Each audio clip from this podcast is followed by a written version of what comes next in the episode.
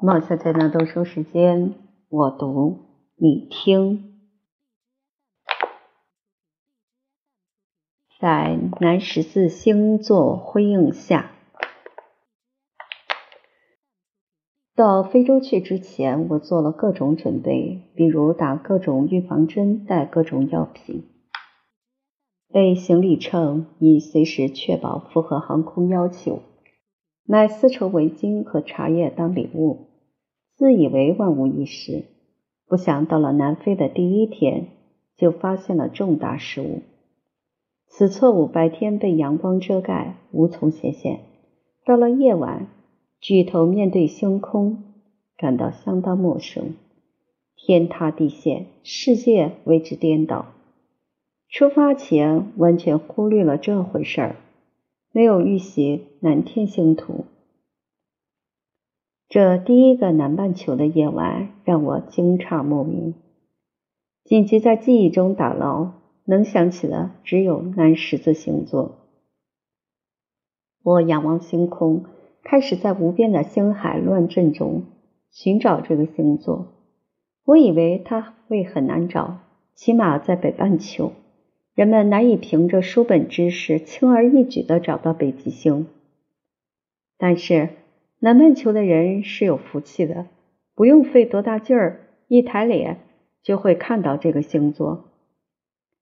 让我意外的是，组成这个星座的众星并不是特别亮，不过它们的姿态实在特殊，像一块有点歪斜的菱形银饼干。从浩瀚星空中脱颖而出，悄然俯视众生。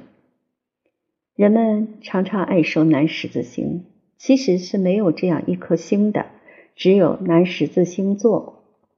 它由四颗星组成，上下左右一搭配，就形成了十字架形状。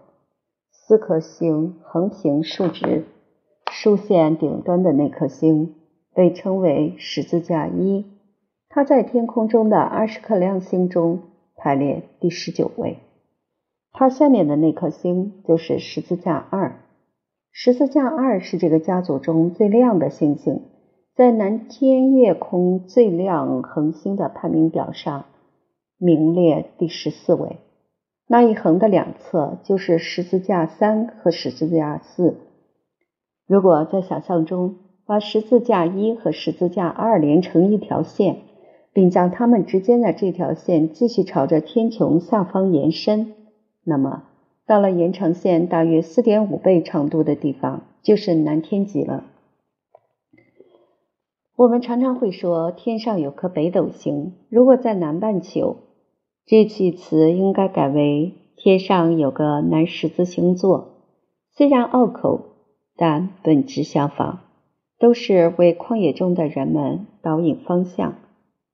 人们熟知的辉煌古代文明，例如古巴比伦、古希腊、古罗马、古埃及，以及咱中国，都发源于北半球。公元前三千年左右，巴比伦人把北天星空中的亮星划分成了三十个星座。星座这个概念说起来玄乎，本质不过是人为的把夜空中的一组组亮星组成多个小团伙。再给他们起个俏皮的名字。当时划分星座的人也没搞平均主义，星座内的亮星数目多少不等，各星座跑马圈的范围也有大有小。巴比伦人后来把他们的星座概念传入了希腊和埃及。到了公元二世纪，希腊天文学家在这个基础上发扬光大，共列出四十八个星座。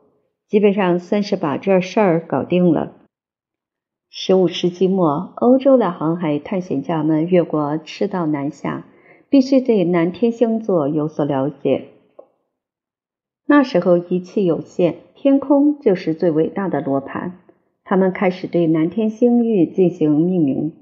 据说法国天文学家奥古斯丁·罗耶于一六七九年拿起星际手术刀。把半人马座的马肚子下面和四条马腿之间那块地方，生生给弯了出来，另立山头，形成了整个南天夜空最小，但是最有特色的星座——南十字星座。只是此刻的人们已经丧失了古时的诗意情怀，懒得用优美的古希腊或古罗马神话附会在星座名字之上，索性按照形状直接命名，一目了然。一九二八年，国际天文学联合会经过调整，把整个天空星座定为八十八个。现代人擅长把简单的事儿变复杂，让星座的数量增肥。搞清了星座的基本历史，新的疑问又浮出水面：南半球星空在以欧洲为中心的天文学家命名之前，难道都没有名字吗？这肯定是不确的。南半球的诸星名称一直在当地土著人传说中口口相传，生生不息。南十字星座，博茨瓦纳人。自古以来就把它看成是两只长颈鹿，十字架二和十字架三组成公的长颈鹿，十字架一和十字架四组成母的长颈鹿。至于南美洲的印第安人，则认为南十字座是一棵树，十字架三星则是晚上停在树杈上睡觉的鸟，半人马座中的贝塔星则是个猎人，正在黑暗中逼近树上的鸟。他的妻子，也就是半人马座阿尔法星，则匆匆忙忙提着灯笼跟在后面。在印第安人的文化中，认为女人比男人明亮，所以男人要伸手挡住她，怕她身上的光芒把鸟儿惊走。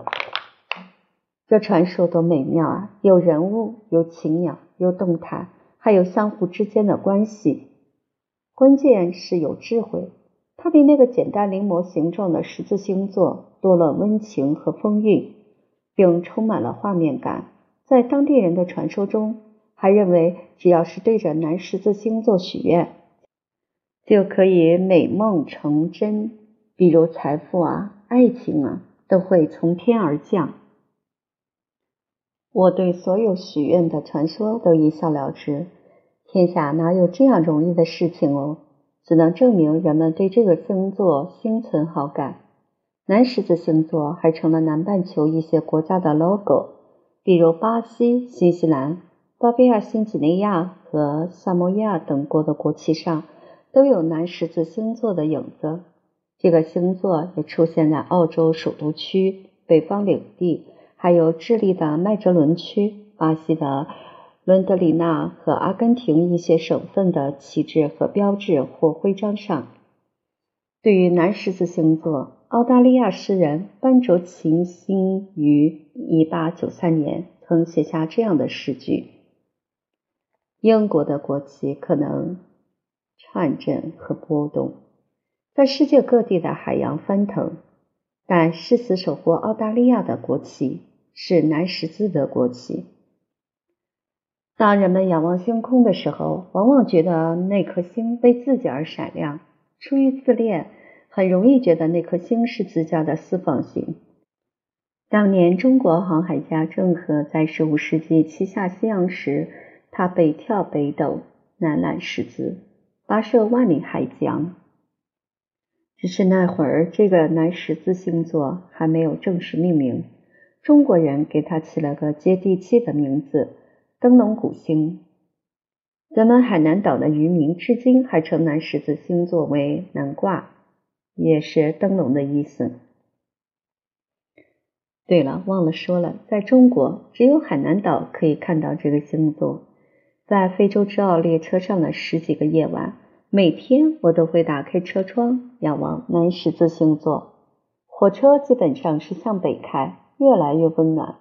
我们的车虽然号称蒸汽机车，但由于煤炭运输供应不稳定，大部分时间还是用电力机车牵引。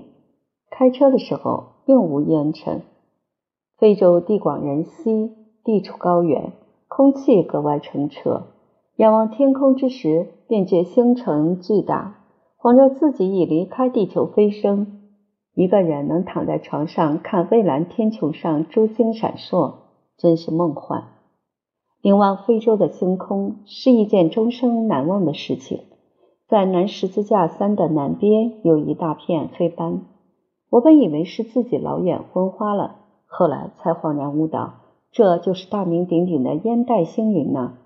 它是由宇宙尘埃组成的，但也只是着暗星云的存在，而暗星云则是恒星诞生的伟大襁褓。请英格的科学家不要笑我的不完整表述，我就是按照这个理解。每天晚上充满敬意地看着半人马座、马腹中的南十字星座，还有在他一旁浮动的烟袋星云，心中无限感慨。和星空相比，我们是多么渺小啊！和恒星相比，我们是多么稍纵即逝啊！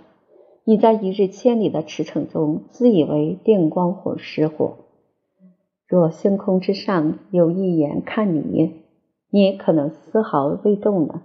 你的得失和名利更是缥缈无痕。这些想法并不是我年过六旬后才想到的。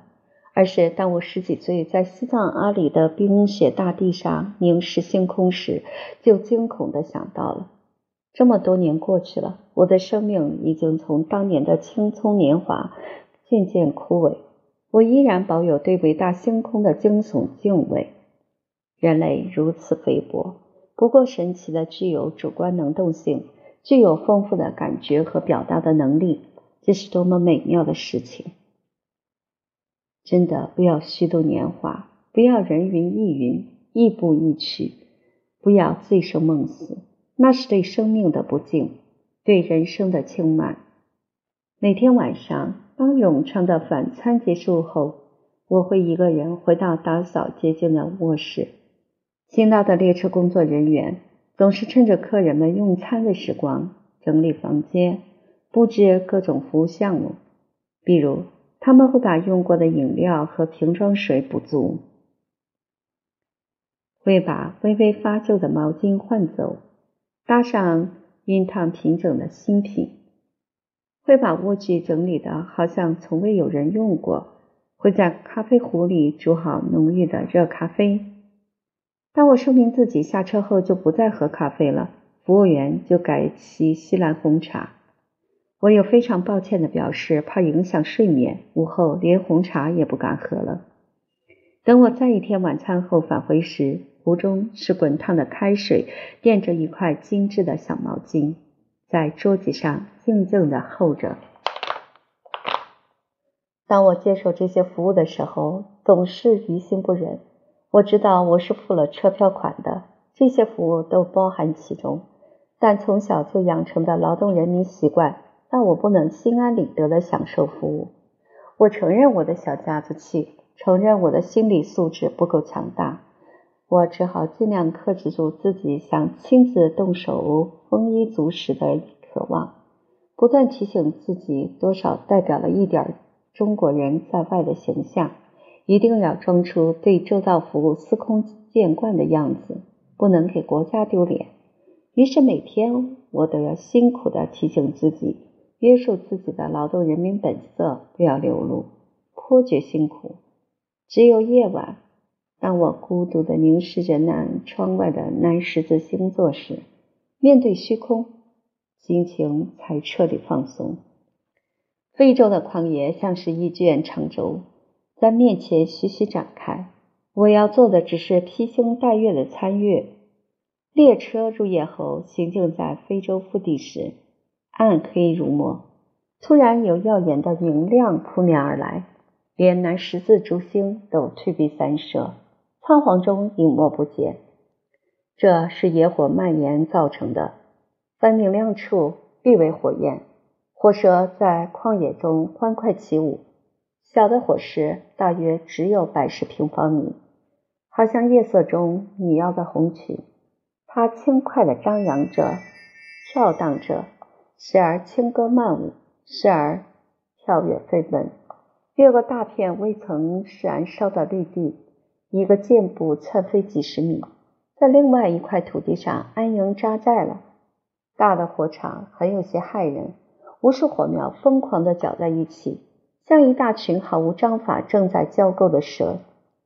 火势狂躁时，犹如一头有着无数红色脚爪的怪兽，在暗夜中撕下流水般的滑冰，所到之处让暗夜切成碎片，大地染成血红。有一夜，我在一小时内计数，总共会看到多少处野火。算下来，在列车的不断行进中，我看到了近八十处火山。这样推算。倘若整夜我不睡觉的技术，或许可以看到超过一千处火警。哦，正确的说，它不是火警，没有人报警。等到天明，火势蔓延的遗迹处处可见，一片片焦壤，黑色的灰烬和尚未完全碳化的植物残骸，犹如夜半被魔鬼清洗过。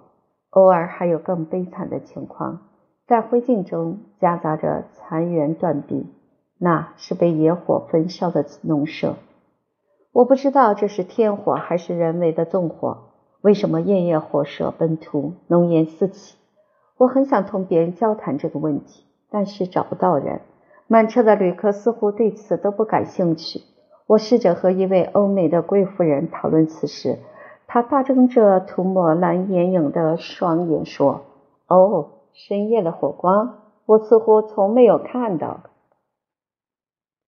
那一刻，我终于明白了，虽然是同样的路程，但人们的所见所感的确可以大不相同。终于，我找到了一位可以交谈的人，他是医生，高大的白人男子，瘦削的脸颊，长相有点像小布什。当我说有一个问题想向他请教时，他说：“我在非洲很多年了，基本上可以回答一个初到非洲的人的所有问题。”我说：“您可看到每天深夜的火光？”他说：“是的，看到，但不是每天。有时候没有火光，比如下雨的夜晚。”他是个极为严谨的人。我补充道：“我说的是晴朗的日子。”他说：“也不是每个晴朗的日子都有火光，那还要看具体的天气情况。比如说，要没有大的风。”我忍不住笑起来说。您这样了解情况，好像那些火是您放的一样。他也笑起来说：“火不是我放的。您看到火光的时刻，我不是在餐厅吃饭，就是在观景车厢喝咖啡。有很多人可以证明这一点。”我说：“这样看来，您似乎可以确认那是人为纵火。”他说：“是的。他在非洲曾经的工作之一，就是劝阻人们不要放火烧山。”但是收效甚微，他失望的总结。总算遇到一个对民生有所关注的人，我忙问他们为什么放火。我们都知道，这个他们指的是非洲的土著农民。这就是刀耕火种啊！从新石器时代遗留至今的农业经营方式，人们在稀树草原区点火烧荒的历史已经超过了五万年。点火有很多明显而易见的好处，比如保持乡间的空旷，使得人们容易通过；比如赶出并杀死蜥蜴、龟和啮齿类的小动物。和干旱季晚期出现的火灾比起来，现在的火灾不太热，破坏性也较小。春天到了，马上就是播种的日子。人们要用火把土地上的杂树杂草烧干净，一来可以用燃烧后的草木灰当肥料，二来也可以把虫卵烧死，减少农作物的病虫害。纵火的具体步骤是：他们先是请部落的酋长或有经验的老人家看看天象，来判断哪天放火比较稳妥。要天气晴朗，还要没有大风。不然就会发生悲剧。你所看到的农舍被烧毁，多半是放火烧山的中间突然起了风，风向村庄卷来，于是就到处都是焦土了。高大的白人男子黯然神伤。会不会伤人呢？我着急的追问。一般不会，因为火势的蔓延需要一定的时间。烧山的时候，农民们会不断观察。一旦发觉大事不妙，人们就会赶快逃到安全的地方。可房子被烧毁了，他们不就无家可归了呢？我叹息。很像小布什的男子说：“我告知他们，烧山会影响空气，造成烟尘，弄不好还会把自家的房子烧了，结果会很糟糕。”但是他们不听，说房屋非常简陋，用当地的茅草搭建，烧了就烧了吧，反正房屋里除了一口铁锅，什么也没有。如果不烧荒，就长不出粮食，就没有饭吃，这比空气什么的重要的多。房子可以重建，肚子饿可一时都忍不了。我告诉他们，应该让孩子上学，学校是免费的。当地人说，上学需要动脑子，这会使人更快的感到饿，所以不能上学，在家里躺着省粮食。贫穷是非洲的最大问题，这个问题不解决，禁绝烧荒什么的根本无从谈起。从此眺望南十字星座时，漫天火光燃起，星光被火山淹没，只见火山而看不到星了。我移开目光。看向火光深处，我知道那里有老而浑浊的眼珠，警惕地盯着火势燃烧的方向，随时准备发出警报。有更多不知所措的眼睛，不安地注视着长老的动作，随时准备全体出逃。在非洲之鳌正常行驶的时候，每当就餐时刻，火车就会停下来，让客人们安心享受美食。停车的地点有时在无边的旷野中，只有风和夕阳的陪伴；有时会停在一个小站或小村庄旁边。这种进餐时光对我来说就变成了某种刑罚。火车路街通常较高，两侧有排水沟，然后是高高的护岸。据说在餐车里进时，外人是看不到列车内部情况的，但是。有时的停靠地护岸高起，几乎同列车相齐平。无数闻讯赶来的看热闹的黑人群众蹲坐在路旁，用黑白分明的大眼珠子目不转睛地盯着车厢看。他们衣衫褴褛，皮肤贴在骨骼上，显出全身所有的骨架轮廓。尤其是那些儿童，手背黝黑，手心青粉色。当他们双肘曲起，手掌外翻时，手像一种奇怪的树叶，无力地托住如颅骨标本一样轮廓清晰的头部，嘴唇随着车内食客们的刀叉舞动而微微蠕动。车内是奢靡的维多利亚风格的黄铜吊灯，古老的电扇在缓慢地转动着。天并不太热，旋转也不会搅起多少凉风，只为制造氛围。一套套繁琐餐具荧光闪亮，红酒的琥珀色涟漪在水晶杯内跳荡，烤牛排的脂肪和黄油的焦香气，点心的碳水化合物的烘焙之香，牛奶和各种珍稀水果的香甜黏腻气味交织在一起，变成味觉、嗅觉。与视觉的盛宴，吃相这个东西将一个人的出处暴露无遗。我环顾四周，非洲之傲的客人们正襟危坐，进食仪态从容端庄，目光温和，莫交无声。没有人猴急的一时凑口，都是金币颇有分寸的在自己面前小幅动作，绝不倾倒邻座。杯盏有序，刀叉齐整。洁白的桌布上没有汤汁溅落，女士们的一酌一饮更是进退有据，高雅优美。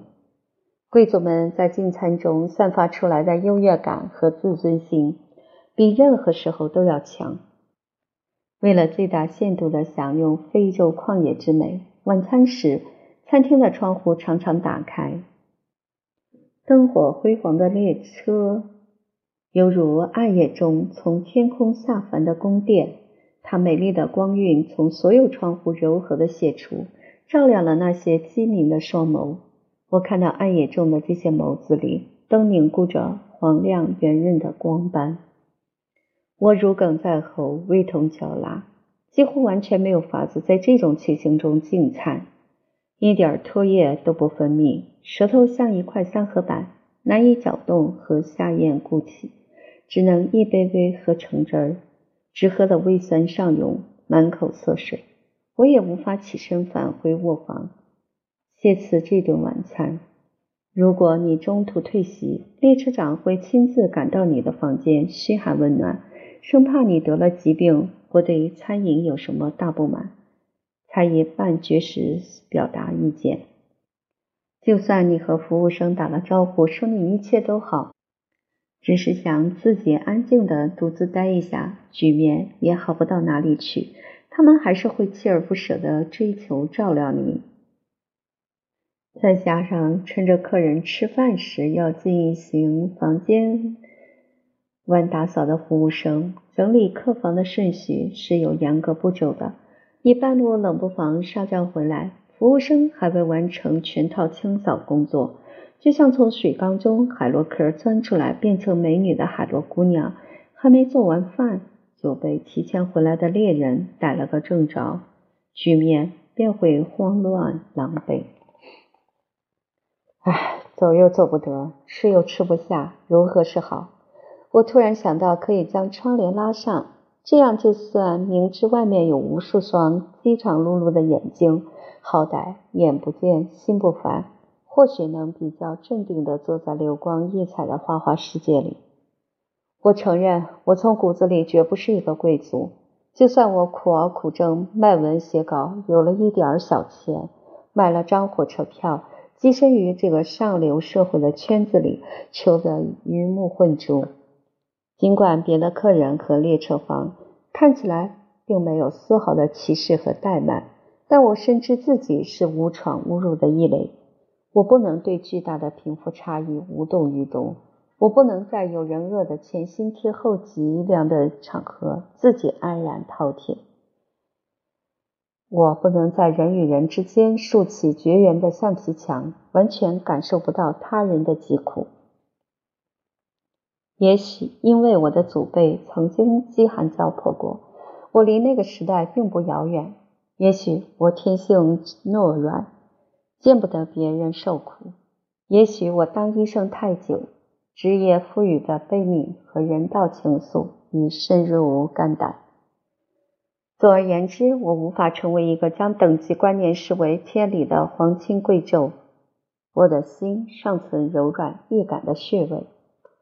我缓缓的，但是坚定的把具有金色蕾丝花边的窗帘打开，一寸寸拉起来，直到严丝合缝。尽管我尽量淡化这动作的幅度，列车长还是发现了。他走过来问：“您怕风吗，夫人？”我说：“哦。”不，不怕。那么这个时候，你可以欣赏到非洲如雪的落日，风光非常美。列车长似乎想伸手替我再次打开窗帘。不，不，我是我是无法忍受自己吃饭，而旁边有人饿着肚子。我索性说明白。列车长点点头说：“我能够理解您的心情。这样吧，我让车上的警卫下去将围观的人群驱散。”这样，您就可以重新拉开窗帘，不受干扰的进餐，并欣赏非洲大地的壮美了。说着，他安静地退下了。我几乎不知道下面该如何办。几分钟过后，服务生走过来，帮我再次打开窗帘。是的，外面除了如血的夕阳，高高的护岸上已经空无一人。远处地平线上，金属色的碎云正在下落的夕阳上方飘动，如同被焚烧的冠冕。在列车与夕阳之间，在离户外远些的焦躁土地上，还是聚集着黑色的身影和如炬的眼光。我甚至想到，如果这些居民聚集起来，振臂一呼，俯冲过来，齐心合力的抬起臂膀，一、二、三。冲天的号子喊起，是可以一鼓作气把这储满食物和美酒的车厢推个底朝天的，便可在须臾间填饱他们的饥肠。我感到轻微的恐惧，我知道肚子饿的力量是其他任何力量都压抑不住的，但是没有那些空洞淡漠的目光里，并没有敌对的火光。甚至也没有怨怼和好奇，连探究也没有。他们只是出于习惯而在观看，如同这列火车是一头巨大的史前动物，偶尔莅临此地，他们倒要看看可能会发生什么事儿。饭局延续多久，他们就凝视多久，不厌倦也不烦躁，始终如一，如同无数瞪大眼珠的黑色木雕。上甜点了是鱼子酱配苏打饼干，每一粒黑色的鱼子酱都如同黑珍珠，饱满圆滑、透明清亮。我旁边的挪威女士将冰镇过的鱼子酱轻巧地送入口中。用牙齿轻轻磕开，似乎听到鱼子破裂的啵啵声。他那小巧的粉红舌头灵活翻卷着，脸上浮现出细细品味的专注神情。当吞咽妥帖完成后，他举起了香槟，说：“为这里的温暖干杯！我们欧洲的家那儿已经下了今年的第一场雪。让贫苦人看你丰盛的晚餐是一种残忍。”社会阶层固化的法宝之一，就是高阶层不断繁衍出种种礼仪，有以进食礼仪为神，有试金石的作用。上等阶层要保持住服饰姿态，以无数细节甄选你是否传承持有这个阶层的门票，而不是刚刚从票贩子那儿低价淘了一张，为了以正视听，进餐礼仪用类似黑化切口的方式。在不露声色之间完成属性的甄别遴选。我把我这一侧的窗帘缓缓拉上了，之后埋头咀嚼，不再抬头，也不搭话。明知与周围觥筹交错、其乐融融的氛围不协调，也执意不肯改变。我知道这很不淑女，很不高级，但是有什么法子呢？两害相权取其轻。谁让咱不是货真价实的贵族？物以类聚，本不是同类人，相聚必有尴尬。真正的贵族不在乎他现在手中有多少钱，而在于他是否真心实意的接受并奉行人是不平等的这一法则，并安然享受高高在上的一切。这骨子里的居高临下，没有世代的熏陶，速成不得。贵族的后裔哪怕破落了。也坚定的以为自己不同凡响。我本是卑微的平民，且安于此道，并不以此为伤。我想起我的父母，他们此刻也从北半球赶过来了。在我头顶的天空上，那生疏的星斗是他们为我点亮的指路灯盏。啊，湖泊一样透明的夜晚，祖母绿一样澄澈的夜晚，蓝宝石一样静谧的夜晚。我在旅行的时刻，常常想起父母，他们和我一道走完旅程。在窗帘的缝隙中，我又看到了南十字星座，它悲悯而普渡一切的光，照射着大地和人。